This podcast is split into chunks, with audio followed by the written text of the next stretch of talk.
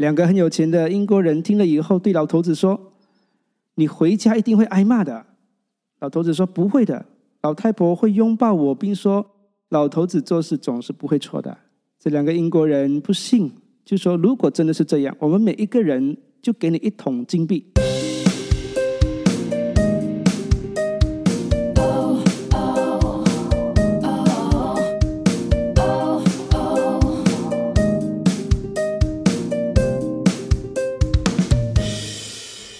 大家好，我是破瓶香膏，欢迎来到听故事取智慧频道。在这里，我将与大家分享一些真实故事或一些有趣的故事。最后，我会带大家去思考故事背后的智慧，并从中学习。让我们开始吧。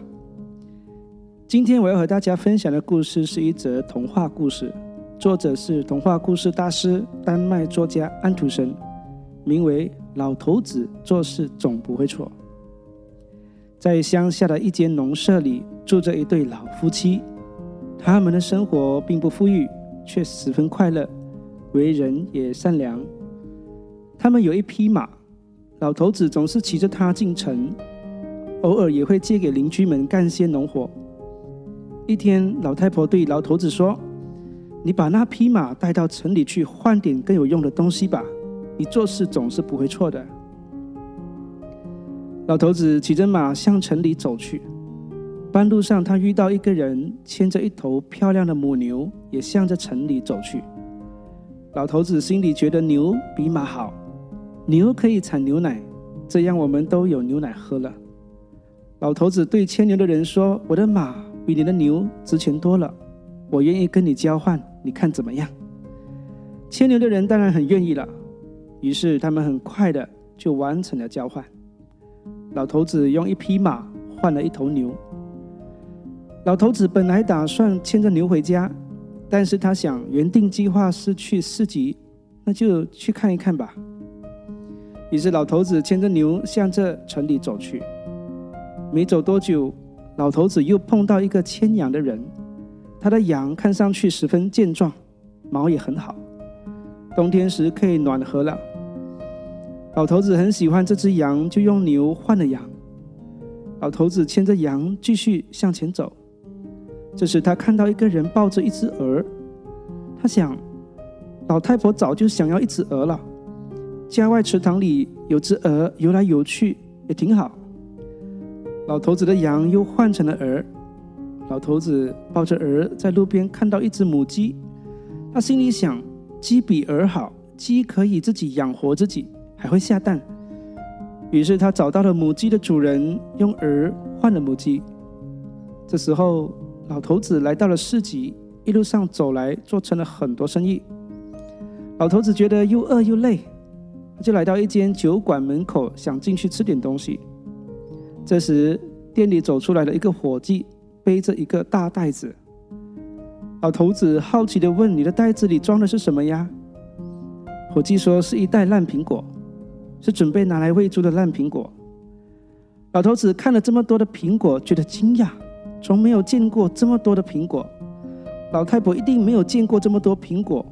我家外面的那棵苹果树，去年就结了一粒苹果。我想让我老太婆见见这个世面。于是老头子提出用那只鸡换一袋烂苹果，伙计高兴的同意了。老头子背着这袋烂苹果走进酒馆。他把袋子放在炉子旁边，自己坐在桌子边开始喝酒。客人好奇的猜里面是什么，老头子给大家讲了一遍他是怎么样用一匹马最后换到一袋烂苹果的。两个很有钱的英国人听了以后，对老头子说：“你回家一定会挨骂的。”老头子说：“不会的，老太婆会拥抱我，并说老头子做事总是不会错的。”这两个英国人不信，就说：“如果真的是这样，我们每一个人就给你一桶金币。”老头子想了想，就同意了。于是英国人用车载着老头子，不一会就到了他的家。老头子喊着说：“老婆，我已经把东西换来了。”老太婆拥抱了一下老头子，说：“市集上一定很热闹吧？给我讲讲吧。”他好像没有看见苹果和客人一样。老头子又将换东西的经过说了一遍。当他说完的时候，两个英国人以为老太婆一定会把老头子骂一顿，没想到老太婆却说道：“你太棒了，老头子做事总是不会错的。你知道，今天你离开以后，我就想今晚做一点好东西给你吃。我想最好就是鸡蛋饼加上香菜。我有鸡蛋，不过没有香菜，所以我到学校老师那里去借一些。”我知道他们有种香菜，不过老师的太太是一个吝啬的女人。她对我说：“我们的菜园里什么也长不出，连一粒苹果都不结。我甚至连一个烂苹果都没办法借给你呢。如果你要香菜，那就拿苹果跟我换吧，即便是烂苹果都可以。”老师的太太心里知道，他们家里一粒苹果都不会有。太好了，现在我可以借给他十个，甚至一袋子烂苹果。老太婆说完这话，就在她的嘴上接了一个响亮的吻。那两个英国人看到这场面都感动了，所以他们每人付给老头子一桶金币，因为他没有挨打，反而还得到了老婆的吻。这是今天的故事。作家安徒生，丹麦人，曾经写过许多脍炙人口的童话故事，相信大家都有听过《丑小鸭》。卖火柴的小女孩和国王的新衣吧，这些闻名的作品都是来自安徒生。今天的这个故事是安徒生发表于一八六一年，虽是属于童话故事，但其中所传递的智慧能够为现代人如何增进夫妻关系给予一些启发。老头子在每一次交易过程当中，有时出于实际考量，为家换点有用的东西。比如换牛可以得牛奶，换羊可以得到羊毛，冬天能暖和一些。有时他觉得会为生活带来快乐，有时以考量老太婆的需要而做了交换。比如老太婆很想要一只鹅，他就换得了一只鹅，心中也满意和快乐。最后换了一袋烂苹果，也是想要老太婆见见一袋苹果是怎么样的世面。一般人都认为他是个蠢材。回到家去，一定会受到妻子的痛骂。可是老头子不但没有被挨骂，还得到妻子的赞美和一个响亮的吻。这故事告诉我们，老头子做事的动机是以实际以及为着他的妻子。而妻子不但没有生气，反而给予赞美和肯定，是因为他看见了老头子的内心和爱着他的缘故，做出了这些交换。婚姻就是以爱为基础。真诚与忠心的去爱着对方，为对方着想。这妻子并不笨，我反而觉得她很有智慧，懂得赞美对方，能去看见对方的美，就是一种智慧。他俩看婚姻比一切的价值和利益更为重要。老头子并不是愚蠢，不会计算，他只是以他们生活上实际需要的，以及因为深爱着他的妻子而愿意做出牺牲。他的妻子则是去看见配偶对他的爱给予赞美和肯定，这样的关系，这样的婚姻是幸福的。任何价值的事物都不能拿来相比。在这些交换当中，到最后他们有损失什么吗？老头子赚到了妻子的肯定和吻，老太婆赚到了丈夫对她不变的爱与忠诚。最后，他们更赚到了两桶金币。当然，后面的金币是为童话故事画上美丽的句点。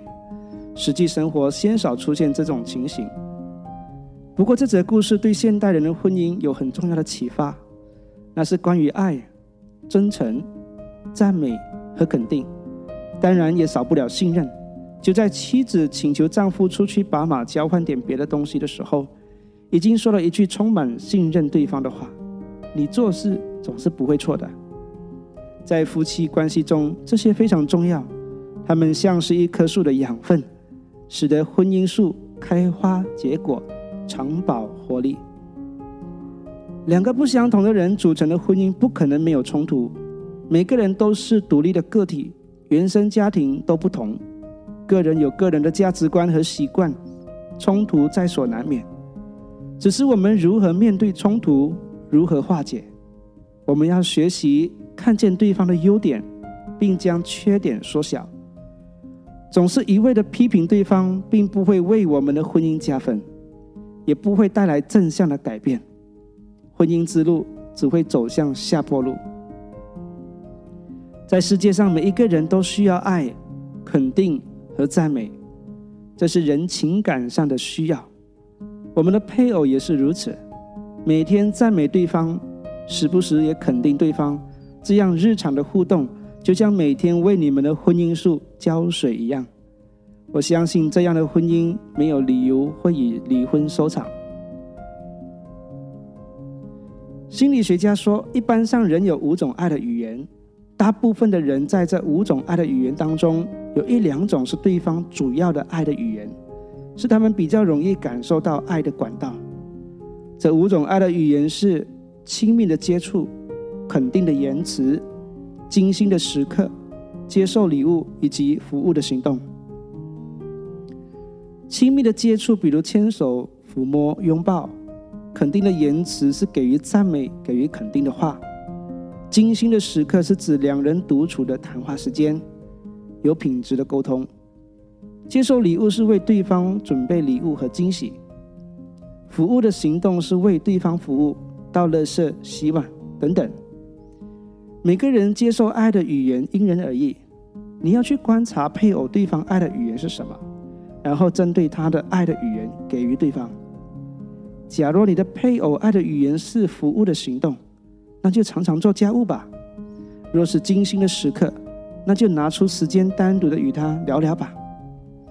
当你以对方接受爱的方式给予的时候，你就像给予一分钱，对方却接受十块钱。但是若你不是以对方爱的语言，而是以你自己的爱的语言给出去的时候，你可能给予十块钱，但对方却只接受到你的一分钱。所以，找出对方接受爱的方式非常重要。无论你的配偶接受爱的语言是哪一类型，前面所说的给予对方肯定、赞美对方，这些都会带来正向的改变，因为这是人最基本的需要。好了，今天就留到这里，我们下期再见，拜拜。